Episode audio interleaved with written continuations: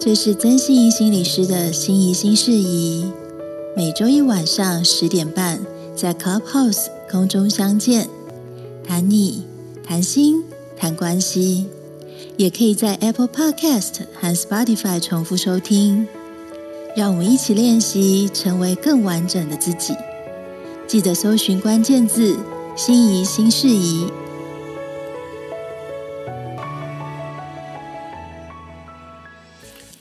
欢迎大家收听《心仪新事宜》，我是九幺，我是 Cindy。Hello，大家晚安，我是真心怡心理师。是，今天又到了心仪新事宜的时间。没错，那今天的时间是二零二二年的二月二十一号。那今天呢，刚好呢要跟心仪还有就是心仪请来的就是我们的这个大来宾啊，心心理师的大来宾里头啊，要聊一件事情哦。那聊什么事情呢？因为我不知道大家有没有看今天的新闻哦。那今天的新闻是说，台北呢从一月一号，也就进入了二零二二年开始，一直到现在二二月二十一号。明天是二月二十二号，那二月二十二号是日本的超级猫猫日，那是到时候再说。但是呢，在这五十二天里面哦，有四十六天是下雨的，也就是说呢，台北在这就是这几天里面只有六天没下雨。那没下雨呢，它已经是呃破刷新的，就是二十四年来二十四年来的这个最新记录哦，一二月的记录。那我我最近有时候必须晚上开车。那晚上开车的时候呢，经常我就很害怕，害怕遇到什么？我很害怕遇到那个 Uber E 还有 f o o Panda 的那个骑士。那他们哈，因为可能他们就是要赶这个赶去那个，包括什么要送餐呐，做这些事情。我每次就发现他就是呼烟在前，呼烟在后，然后就这样唰唰唰。啊，真的，因为又是大雨，然后呢，车子车子上面等于说视线不好哦。那然后每一好像每一个那个骑士都会觉得，就是说我们开车的人呐，好像就是我们眼睛就长在车身上面一样，好像什么时候他们怎么走我们都看得到，真的没有。那所以呢，每次在开车的时候，越开就越害怕。那越开越害怕呢，那然后就是整个压力就整个升高。那我想请问一下心理哦。就是像这种压力升高了，当然不会只有开车而已了，还有包括可能在职场上都很多压力。遇到这些压力该怎么舒压？嗯，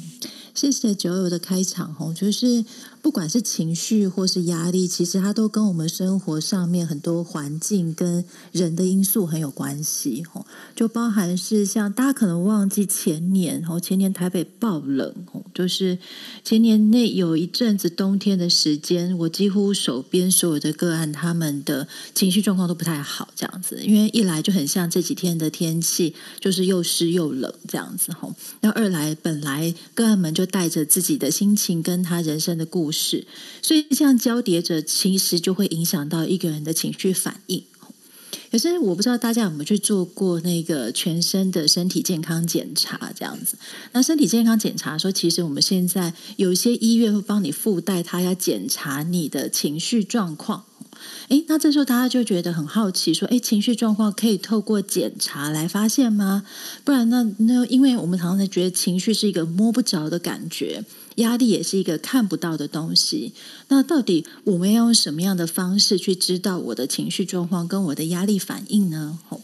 那我想举一个小小的故事作为今天的开场。哦，就是呃，多年多年前有一个个案，他来找我的时候，他说他就是健检报告跟他讲说，哎，你的压力反应太高了，这样，所以他觉得很奇怪。他就先去看了身心科医师，那身心科医师就稍微问了他一下状况，就是如果现在你还没有要准备用药的话，那你可以去找心理师聊聊这样子。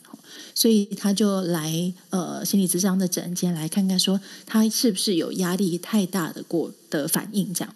那我说，那你自己觉得呢？他说：“我觉得不会啊，我的工作什么都做得很好啊。那我觉得，呃，我所呃工作的内容，大家也都很赏识我，我也把家里照顾得很好，这样。然后这时候我就注意到他，就是他的手背上面有一块一块红红的这样子。我就问他说：‘哎，你的手背上面这边是怎么啦？’他说：‘哎，就是很奇怪哈，有些时候他就会莫名的。’就突然出现这些这种红疹这样子，然后医生常常也说找不到原因啊。那我说会不会痒？他说会啦。可是我现在久了就习惯了，我就身上会带一些就是药，痒的时候就擦这样子。那这时候我就很好奇问他说：“那有没有任何的皮肤科医生啊，或是中医师说啊，你就是太累了，压力太大了才会这样这样子？”他说：“哦，都嘛，每个人都讲就是压力太大，可是我就是不觉得我压力很大啊。”这个小小的故事作为开场，我觉得很适合作为今天等一下我们要介绍大来宾的生理回馈的这个主题。这样，不见得每一个呃台下的听众都听过生理回馈是什么，这样，但是它简单来说，它就是用一个我们可以测量到的生理指标来帮助我们去辨识我们心里面的内在反应，跟我们现在跟压力相关的状态是怎么样。那所以就会连接到这个主题。我相信，因为现代人的压力都很大，也会有很多人像我刚刚举的个案的例子，就会有所谓的身体化的反应，也就是心理的状态影响到，然后生理上面把它表现出来了。那不管今天你是不是因为压力很大，还是你觉得你的身体有些状况，或是你觉得你的朋友很需要这方面的资讯来听这一集，我们都非常欢迎。所以今天我就很荣幸的邀请到这方面的专家，也就是从我大学时代到研究所时代，吼到后来工作都一直保持很 很紧密联系的学弟李永金心理师这样子。他目前在三军总医院的精神医学部工作，这样。那我们也请他跟大家自我介绍一下。大家好，我是李永金心理师，永金心理师，然后我。目前在内湖的三军总医院精神学部服务，也工作了好多年了哈。然后主要负责成人的领域啦，成人个案的领域，然后从身心压力。到精神官能症，然后还有一些心理很简的评估哈。那当然这几年还有过去在研究所的读书过程当中呢，有特别接触了生理回馈这个领域，所以也的确有在工作过程当中呢，有开发发展生理回馈治疗的这一个专长哦。然后也有一些临床经验，然后今天可以来跟大家分享一下。好的，谢谢永金的介绍。吼，那如同上次有介绍到正安心理师，我们要讲一些简单的小故事，这样子来作为今天的暖场。那永金心理师让我印象最深刻的就是有一年我失恋，跑去 KTV 唱歌，就他立刻二话不说陪着我去 KTV 唱歌，抱头痛哭这样子。所以这件事表过了，我们就不说几年了哈，但是从这个例子里面发现，我学弟真的是一个非常的就是呃，那有同理心，然后又有行动化的人，这样。但是他今天跟这个主题完全没关哈，我们就先进到今天的主题，这样。那首先我想要问一下永金哈，就是我想要问一下哈，到底大家都在说压力压力啊，吼，那到底什么是压力啊？吼，那压力它长在人的身上，它又会是长成什么样子？好。压力呢，其实从健康心理学理论当然有它的定义了哈。那我觉得简单来讲呢，举凡破坏我们当下身心平衡状态的任何的人事物，都可以称作一个压力或是一个压力的来源。那简单来讲呢，我们在碰到一些事情的时候呢，我们会先想想看，哎，这件事情对我们有没有影响？哦，不管是心理的、生理的，还是一些想法、思考上的影响。哦，那接下来呢，我们再思考另外一件事情。好，有没有影响？那影响了之后，我有没有能力去处理它、应应它？那假如我发现我目前能够做的，我拥有的资源，好像不太能够处理解决这个目前影响到我身心平衡的。人事物的来源的时候，哎，这时候我们就说它是一个压力，然后有诸多的压力来源都是有可能的。那其实我刚刚这样子的一个说明呢，其实就是在健康心理学提到压力的历程，我们到底在我们的心理世界发生了什么样的事情？那透过这样子的介绍之后呢，其实大家可以去反思，当我觉得哎好像不太舒爽的时候呢，是不是生活当中或这个当下？发生了什么样的事情，或是什么人、什么事，还是什么样的一个念头、想法？哎，有没有这个连接性？这时候呢，就可以帮助我们标定可能的压力来源。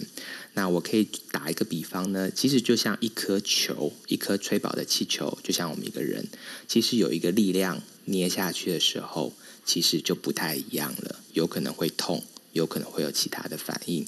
是，然后呢，刚才心理心理师有提到呢，我们在临床当中会碰到，其实不在少数的一些个案呢，他来到我们的诊间会跟我说，我真的不知道我的压力来源是什么东西，我好像也不觉得这么有压力，但是呢，我就有一些不舒服的感觉，而这些不舒服的感觉可能是一些身体的症状。那我相信呢，可能他都会先去各个科别做了一些检查，但检查结果可能告诉我们没有问题呀，或是诶这个问题好像不足以说明你现在的这些症状，然后他们可能就会跟我们讲说，你要不要去身心科或精神科看一看呐？那这时候呢，我想我们都来到了，那心理师呢就会透过一些评估，透过一些说明或是一些问题呢，来帮助你。抽丝剥茧，这些压力的来源，那它背后的一个可能性，或许我们可能已经太习惯这些的压力了，而不自知。但是我们的身体其实是很诚实的，告诉我们或发出一些警讯，让我们知道要开始留意喽。那我想呢，这像是我们压力理论的一个简单的说明。好啊，谢谢永金，非常的，我觉得就是简洁有力的介绍哈。所以呃，整理一下，其实就如同刚刚前面讲的例子里面，很多的时候，因为我们常常浸泡在压力里面的时候，其实我们不见得知道现在我们压力反应太大了。可是我们心理上承受得了，不代表我们身体上承受得了。所以这时候身体就会呃，因为心理的状态，头脑会呃散发出现在其实是一个压力比较大的状况之下，就会反映在身体上面。可能听众们都会很好奇，说那什么样子的身体状况，那个叫做压力反应？吼，那永金可以帮我们介绍一下，到底有哪些生理状况是我们临床上比较容易去呃侦测，看看这个人是不是一个压力太大的状况？好，那我们其实呢，在呃，临床工作过程当中呢，其实会听到，或是各位听众呢，或许在生活当中呢，会听到一些所谓的身心压力症状，或是一些身体化症状。那这些症状呢，最简单的呢，就是一些情绪上的反应，忧郁、焦虑、心情难过，这些都是身心压力症状，在情绪面向的。那我相信有更多的，其实在一些身体上的不舒服的地方，其实呢，从头到脚都有。那或许我们更常听到的一个名词叫做自自律神经失调，像头痛啊，哦，呃，体温升高开始容易冒汗呐，哦，然后心悸呀，好像容易喘呐，过度换气呀，好像身体不自主的常常会抖动啊，或是像心理心理师刚刚提到的，好像就有一些痒、一些痛的身体感觉。那回到了，再往我们从头到脚再往下走，更常见的就是，哎，肚子、肠胃好像不是很舒服，有一些肠燥的现象，拉肚子，或是一直的便秘好不了，好，然后甚至一些肌肉、肩颈的酸痛，这些都是一些常见的身心压力症状在身体上的表现。那就如同我刚刚也有提到的，或许这些的不舒服的身体化的症状，或一些身体的症状呢？其实呢，我们都还是会请个案呢，先去相对的科别做一些检查。比如说，你常常有一些心悸、胸闷的困扰，这的确是一些常见的压力过大的身心压力症状。但是，我们也不能排除它或许的确有一些生理上的问题。那我们都会请个案，或是个案其实或是已经去了心脏内科做了一些检查，但是一些心电图的结果告诉我们，好像没有。异常的发现，但是这些症状呢，还是出现，还是持续，而它变化变严重的时间点，刚好跟一些压力或一些事件有一些时间上的一个关联性的时候，这时候其实很有可能，它其实是一个身心压力症状，我们的身体在发出一些警讯，告诉我们。压力好像大了一些，需要做一些调整，需要做一些处理的时候，这时候呢，可能就会来到了精神科，或是可能就要开始关注一下自己的内在的心理感受。我想这是我刚刚我的说明。所以从永金的说明，我觉得我可以从这个疫情举一个我自己的例子哦，就是大家可能听过先前有关于呃，我跟荣琪医师有介绍过恐慌症那一集，然后那集我跟听众们分享说，我自己曾经有类似恐慌发作的反应哦。那那次的时候，就是在多年前的 SARS 期间，那因为我自己被隔离之后，我就出现了很多我莫名出出门会觉得喘，然后会觉得呃想吐。这些其实就是很经典的。刚刚永金有跟我们提到的，就是身体上面从头到脚、从外到内的一个身体上的反应。那当时我也如同刚刚永金提到了，我去了加医科做检查等等，吼，可实际上都没有办法去很完整的去解释到为什么我有这些情况。那当我们的生理反应其实相对都正常，比如说我们心脏没有问题，我们的消化道没有问题，那这时候我们就会开始进一步推论：诶，是不是最近有发生什么事情让你觉得压力很大了？那这个状况其实来讲，比如说以现在的疫情，那当然现在疫情趋缓，我们都非常开心。可是这么两年来，各位听众有没有曾经因为哦，比如说最近疫情升温，或是觉得很担心吃饭会怎么样等等的，你就会开始有一种胸闷，或种吃不下东西。这种从生活上面很明显的事件，我们可以连接到说啊，我们可能因为疫情觉得压力太大了。可生活中实在有太多大大小小的事情，比如说工作，比如说老板的压力。这个时候我们不见得可以知道我们压力到底有多大。所以这时候我们如果有一个可以。明显看到的生理指标，对于我们来讲是很有帮助。我们就可以看到一个说：“哦，原来今天几分叫做我压力很大，几分叫做我比较放松。”所以接下来就要请永金跟我们介绍一下，就是到底什么叫做生理回馈啊？那生理回馈到底要怎么样帮助我们来减除我们的压力呢？好的。生理回馈治疗呢，其实是一个心理治心理治疗的一种，然后它是一个行为治疗学派的一个应用吼。那它主要的方式呢，就透过一些生理仪器来检测我们的一些生理指标，而这些生理指标呢，被认为是可以反映我们的一个压力状态很重要的一些参考依据。那透过这些检查，相对明确的有一个数值化的检查呢，可以告诉我们，哎。的确有一些压力的反应，哦，那这些这尤其这个生理回馈治疗呢，特别适合有一些个案长期处在压力当中，身体的一些症状而不自知自己身处长期压力的时候，他可能已经很习惯了，哦，那这时候呢，我们透过一个生理仪器的一个检查，告诉你，哇，你的心跳其实比一般人快了不知道好几倍。但你可能习以为常，你觉得很正常。当你的身体已经负荷不了的时候，它大概就会展现出这些身心压力症状、身体化症状，让你真的很不舒服。那我们会检查哪些生理指标呢？在过去的一个发展的历史当中呢，从最早的心跳的频率、呼吸的频率，到后来的一个指温、手指温度的变化。或是手指皮肤的导电度的变化呢，都可以告诉我们一些内在啊压力的一个呃严重度跟状态哈。那这几个指标呢，其实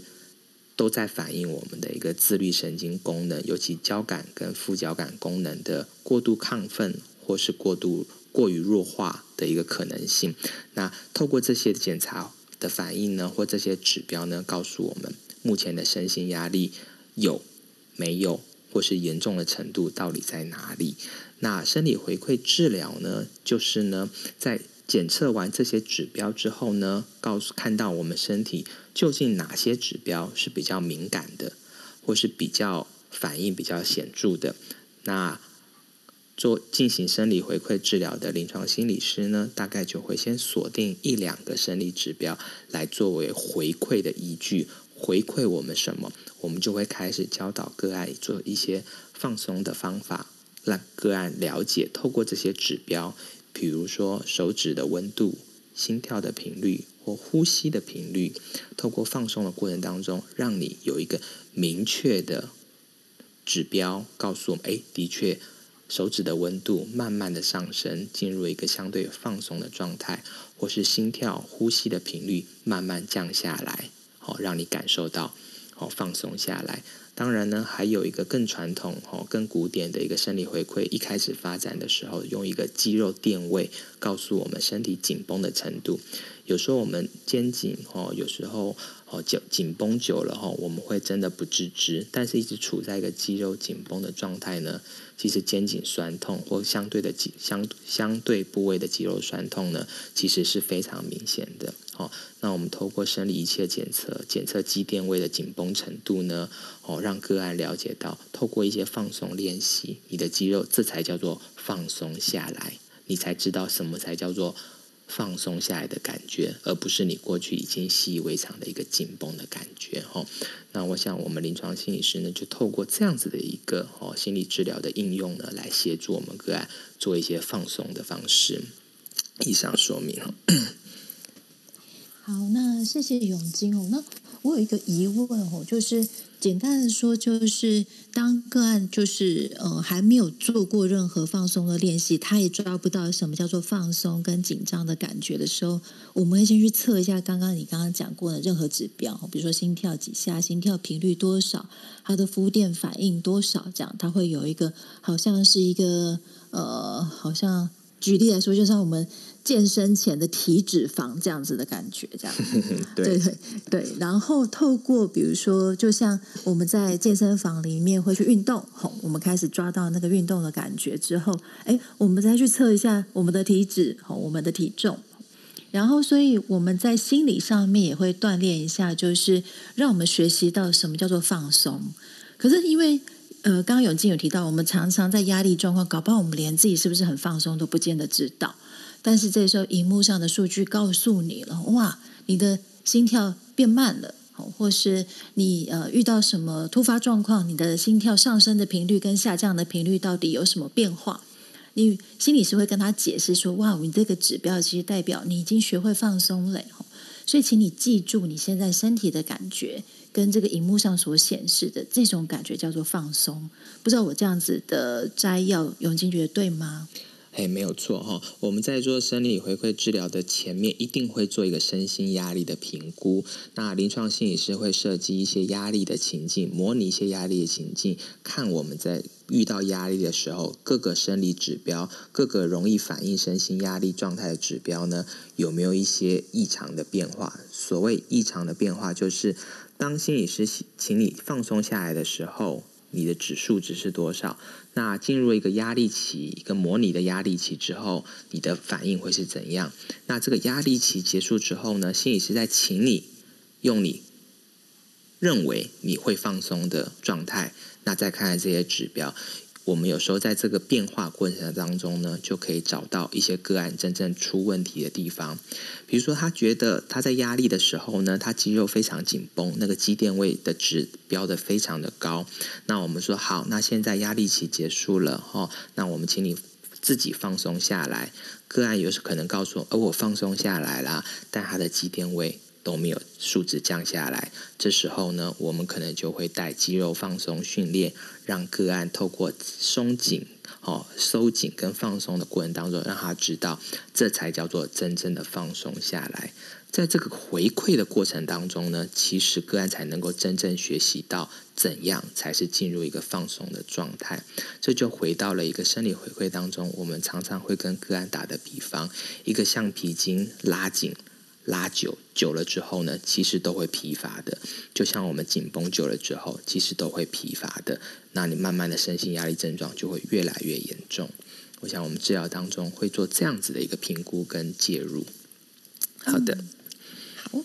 那。因为永金刚提到了一个我觉得很专业的词哦，就是呃，你提到交感神经、副交感神经，然后也提到我们刚刚前面讲的自律神经失调，这样，我觉得民众可能有的时候不太知道说，哎，这个到底是怎么回事啊？那可不可以麻烦永金跟我们介绍一下，刚刚你提到的自律神经、交感神经跟副交感神经这个作用跟作用在我们身上会变成什么样子啊？好，那我们所谓的一个。放我们常常会在听到一个自律神经失调的概念哈，我想自律神经呢，呃，大概就是在告诉我们，主要就在描述交感神经跟副交感神经两个互相的一个变化哈，一个拮抗的变化哈。当我们说交感神经比较活化的时候呢，其实我们处在一个比较亢奋、比较焦虑或比较紧绷的状态。那副交感神经呢，主要是帮助我们放松下来。哦，所以呢，在生理回馈的治疗当中，或是身心压力症状，或是所谓的自律神经失调的概念之下呢，就是交感神经跟副交感神经相互的作用呢，各自。都出现了一些问题，有可能是交感神经过于亢奋，也有可能是副交感神经协助我们放松下来的这个能力呢，这个指标呢变差了。哦，那各个地方都有可能出问题。那我想。生理回馈的过程当中呢，就透过一些仪器的检测，告诉我们到底是你过于亢奋，还是你能够让自己放松下来的能力比较不足够。哦，那比如说交感神经比较亢奋的时候呢，我们的肌电位就比较高，我们的心跳就可能比较快，那我们的指温呢可能就会变得比较低。哦，那当我们需要你放松下来的时候呢，发现哎，你好像你的指温一直升高不起来。哦，你的心跳频率一直降不下来，那你的肌电位呢一直下降不下来，哦，那是大概就告诉我们呢，可能在一个呃内在的自我调控、自律神经的调控，你的交感跟副交感。之间的合作呢，可能出现了一个失调的状况。这时候可能，那我们常见会呈现出如刚刚所提到的一些身心压力的症状啊，生理化的症状啊，那就是我们常常会在听到的，别人可能医生啊，或是其他科的医生告诉我们啊，你好像有一些自律神经失调的状况。好的，好，那呃，我想要请问一个。问题哦，就是如果今天啊，我真的觉得我我很紧张吼，我今天压力很大。哎，可是我怎么办？我就是我用学过好多好多的放松技巧哦，那我都不知道怎么样的放松。那如果今天这个我们的这个状况跑去找哎永金心理师，我今天压力好大哦，可是我都完全不知道怎么放松哎好，那可不可以请永金跟我们介绍一下这个个案，他接下来他可以他会遇到哪些流程，经过哪些被帮忙的方式，他可以得到一些他。知道自己该怎么带回家做的协助，就是我想这一套带给我们的听众其实很重要。他们接下来就知道，如果他们今天去找心理师求助，去找永金求助的话，他会经历到哪些事情？好，那我们通常这类个案，假如愿意来到哦。精神科或者身心科呢？哈，那我们大概一定会，我相信临床心理师呢一定会先做一个评估，可以可能是心理横件的评估。那我相信，假如要进行生理回馈治疗呢，一定会做一个身心压力的评估，看看我们的生理指标反映我们交感跟副交感各自功能的指标呢，到底哪个地方出现了问题？那锁定这些指标出问题的指标之后呢，它作为一个很重要的一个。回馈的依据告诉我们，是不是有放松下来，是不是还持续处在一个亢奋的状态？这时候呢，我们知道我们要先选择用哪些生理指标来作为回馈的依据之后呢，我们就会对应的选择适合的放松技巧。哈，那放松技巧呢，其实有非常多种。哈，那比如说像肌肉比较紧绷，或我们选定用肌电位来做回馈指标的时。个案的时候呢，我们大概临床心理师呢就会带个案进行一个肌肉放松练习。好，那假如是。发现指温好像这个个案的反应比较敏感的时候呢，我们作为回馈的指标的时候呢，我们就会带一个自我暗示的练习。好，那自我暗示的练习呢，大概就会请个案透过自我暗示的方式，告诉自己，哈，催眠自己，让自己的手心慢慢温暖起来。哈，这个其实可能过去没接触过的听众可能会觉得，哎，有用吗？可行吗？但其实呢，在呃，临床心理师通过一些指导语的带领之下呢，其实呢，我们是有这个能力的，慢慢的告诉自己，让自己的手心温暖起来。在一定的时间的过程之内呢，假如我们能掌握这个放松技巧呢，大概就可以看到了是这个指温的。生理指标呢，开始有一些不一样的感觉。那透过回馈的过程当中，看到自己的指纹慢慢的爬升，慢慢的听到了一些，哎，你做到的一些，不管是声音、音乐，还是一些动画的回馈呢，你也会越来越有成就感，越来会有自我效能感，你才知道，哎，我这样子做的确有让自己放松下来。而这些生理指标呢，也的确告诉我们在往放松的这个方向前进。好，那呃，比如说还有其他呢？最近比较或这几年哈比较红的所谓的正念的呼吸，哦，也是一个我们在这几年呢，我自己。在工作过程当中呢，也会带个案练习。那这个可能就是比较针对一些呼吸调节，尤其有一些心悸、胸闷，甚至如刚刚心理心心理心理师提到的一些恐慌的个案呢，可能更适合呢做一些呼吸调节的练习。好，那这个呼吸的调节呢，最简单而言来讲呢，就是所谓进行一个所谓的腹式呼吸。但我想这个。我相信我们有时候在看戏剧啊，就会或是看到一些广告，是我们日日常生活当中呢，有时候碰到一些压力情境的时候，或是一些不舒服的感觉的时候，常常会说啊吸气吐气，吸气吐气哈。那我想这个吸气吐气呢，的确就是一个放松的一个技巧，但要怎么样做才是最有效率，才是最好的腹式呼吸呢？我想腹式呼吸可能大家都有概念，也都有听过。哦，也都知道，哎，我把气吸到肚子里，再从肚子里吸出来，就是所谓的腹式呼吸。那腹式呼吸可以帮助我们放松，但是呢，其实有时候我们在接触到的一些个案，他告诉我他有在做腹式呼吸，但是接上生理指标之后，你会发现他其实的呼吸都是胸式呼吸，他以为他做到腹式呼吸。但其实呼吸带一绑上去之后，我们看他呼吸的幅度、呼吸的频率，其实是错的。这个只有透过生理回馈的过程当中，才能够抓出问题的关键点。那我今天在分享更进一步的，那腹式呼吸的过程当中，我们要进行什么样的一个腹式呼吸？哦，目前的研究告诉我们呢，是最有效率的，帮助我们让。自律神经呢，回到一个相对平衡的状态，也就是交感神经不至于过度亢奋，副交感神经协助我们放松的能力能够提升。它其实呢，就是刚让我们呼吸的频率慢慢的放慢下来。那要放多慢呢？大概一个呼吸循环呢，大概用十秒钟的时间。那我们一分钟六十秒，所以一个呼吸循环十秒钟的时间呢，那。一个分钟呢，大概就进行六次六次的呼吸循环，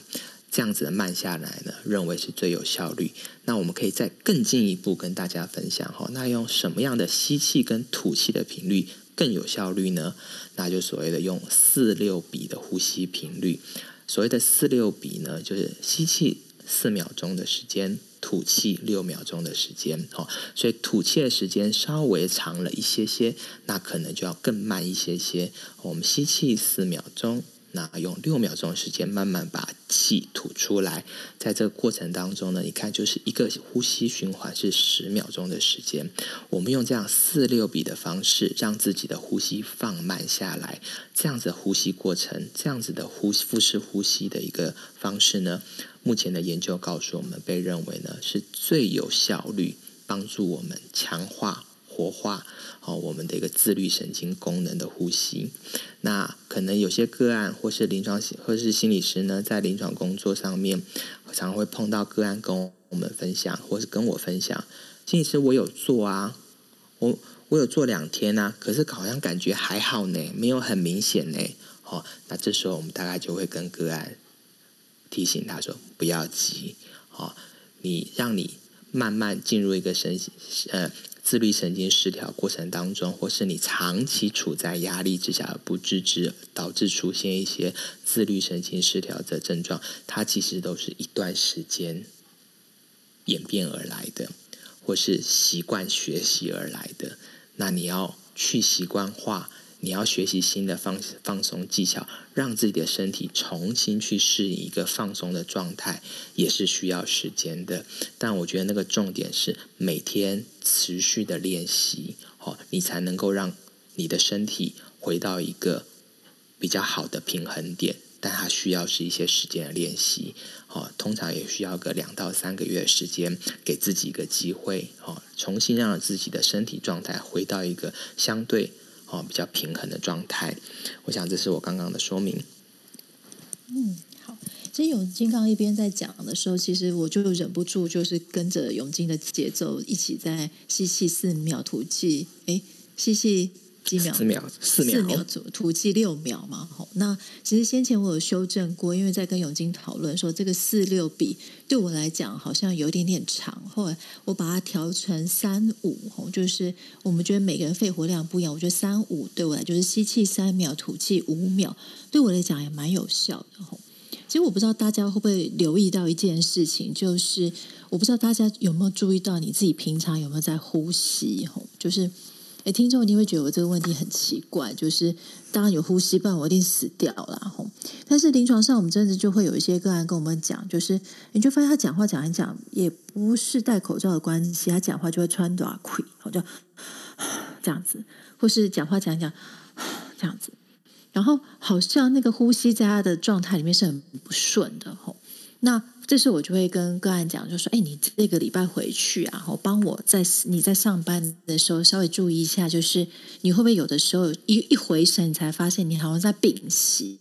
就是屏息，但那个屏息就是你在做某些事情的时候，其实你因为你的肌肉紧绷，或是你很专注的时候，你不会有意识的告诉你自己要呼吸。那当然，你还是用你的频率在呼吸，但是你屏息的时候，其实那时候。”呃，就是一个我们在处在一个压力的状态之下。那如果个案下个礼拜回来，他的确发现说，对，真的，我真的那个时候没有什么在呼吸。那我们说非常好，你抓到你自己一个，你其实可以在那个时候帮助你放松的时候，就是你注意到的时候，就提醒你自己做一个刚刚四六比的呼吸，吸气四秒，吐气六秒。那你就从一个有压力的状态。转为一个，因为你觉察到你有压力的状态，你就帮助你放松了。嗯，有经这样讲对吗？嘿，没有错哈。那当然，只要自己就能够透过自己的监控，能够自己感受到自己的呼吸，尤其哦。关注自己的呼吸就能够做到的话，当然是最好。那假如真的有困难，或是不确定是不是没有办法做到，那我们真的很欢迎你来精神科哦，来找心理师做一些评估，帮你监控。我想这也是一个可以帮助你的方式或管道。嗯，那呃，大家对于永金心理师如果有任何，比如说哇，你今天听了他的介绍，你好想去找他谈谈，或者想要做一个呃生理上面的，你也想要做一个检测的话，大家可以点到他的头像里面，有没有连到他的？哎，你头像里面没有连 IG，你到时候再帮我们补上。好的，嗯。大家可以在那个 Instagram 里面呃找到永金李永金临床心理师吼，那那个缩写是 James Lee Psychologist 这样子吼，就是可以搜寻到他的时候，也可以看到它里面有三军总医院的挂号网页，或是大家搜寻三总的挂号网页里面就可以看到永金心理师。那你觉得那个你想要找他做一些评估啊，或是生理状况，或是你有好多的压力，你想要去找心理师谈谈的话，都可以去找我们永金心理师谈。那最后我想问永金一个问题哈，就身为心理师很常被问的就是，那你自己心情不好啊，你自己压力很大的时候怎么办？你有没有一些就是觉得呃减除压力的一些好方法可以提供给我们听众啊？好的，我想就我自己本身在用的部分，专业的来讲呢，就是没事多呼吸哈。呼吸其实有自己的一个疗愈的能力哦。那透过刚才我跟大家分享的一些呼吸的方式，我其实自己也是适用的，我自己有感受到它对我放松的帮助，这个是可以用的。那当然呢，我想每个人都有各自的一个情绪发泄跟抒发的方式，这个很重要。假如你现在没有，也开始寻找或培养。可以是听音乐，可以是购物，也可以是美食，都是可以的，让自己舒坦下来。你有自己的方法很好，但是呢，我相信呼吸的介绍呢，也是一个方法之一。另外呢，我想对自己的内在心理状态多一些了解，多一些生理心理学的概念，多一些对于自己内在心理情绪感受的概念。多听心仪心事宜，有多一些感觉，多一些想法，我想对自己有多一份的了解呢，其实总是比较好的，也知道自己的问题发生在哪里。好的，好哦，那我们现在大家可以看到，我们房间的上面，我们九已经帮我们把刚刚永金心理师的连接分享在上面了哈，所以大家都可以点进去帮我们看一下。就是如果你有任何的需要的话，除了找我之外，也可以找我们永金心理师这样。那今天呃，先前上个礼拜有跟大家介绍到，以后新义新势力的房会改为四十分钟。一个部分是因为让大家跟我们都可以早点休息，另外一个部分也是我自己在听 podcast 的习惯里面，会习惯说，呃，我可能没有那么多的时间把一集听完的时候，我可以就是用比较有效率，或是就是上下班的时间听完一整集。那呃，在这样状况之下，有任何听众回馈，比如说你觉得太短了，敲完你想要再更长一点，诶，或是你觉得这样子的长度都刚刚好，都欢迎可以呃用我们的小飞机告诉我们，或是可以私讯我们的 Instagram 或是粉丝专业来告诉我们你听到 Podcast 的一些回馈，对我们来讲都非常重要哦。好，那麻烦九。好哦，那非常谢谢永金，那也谢谢就是心仪心理师来跟我们做这样的非常精辟的一个分享哦。那大家如果说想要去找就是永金心理师的话，大家可以去就是三军总医院的精神部，然后李永金医师啊，李是木子李，永远的永，精神的精，永远非常有精神的。那你不是要用这样方式打招呼？